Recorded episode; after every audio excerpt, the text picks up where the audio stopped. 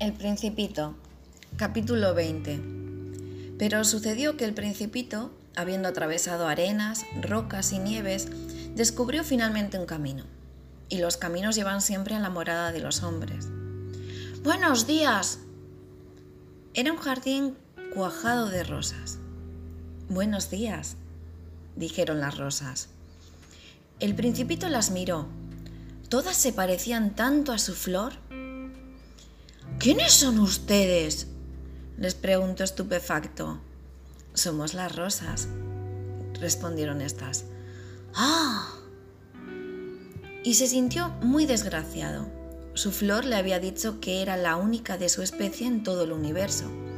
Y ahora tenía ante sus ojos más de cinco mil todas semejantes, en un solo jardín. Si ella viese todo esto, se sentiría vejada, Tosería muchísimo y simularía morir para escapar al ridículo.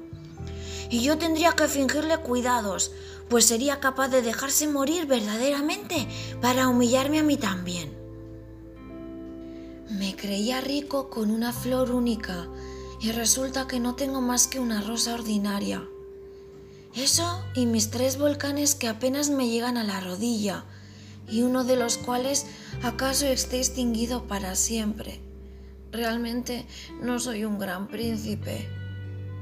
Echándose sobre la hierba, el principito lloró.